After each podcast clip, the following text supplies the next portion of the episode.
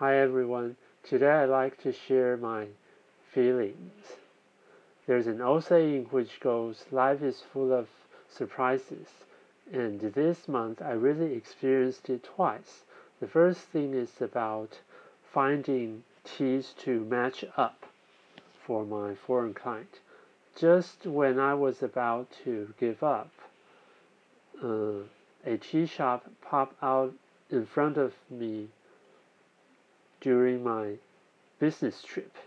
So I went into that tea shop and luckily I found the teas which are likely to match up for my foreign client. And the second thing is about the shape of tea leaves. Uh, another tea I found was in strip shape, while for some reasons I suppose that tea leaves in ball shape would be more acceptable and preferred for foreigners.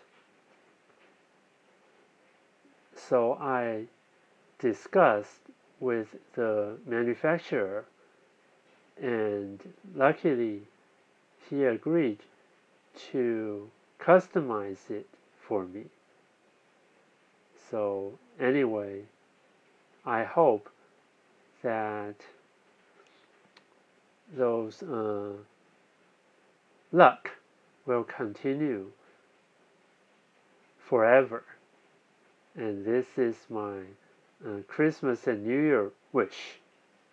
I hope you all be lucky from now on. Have a nice day.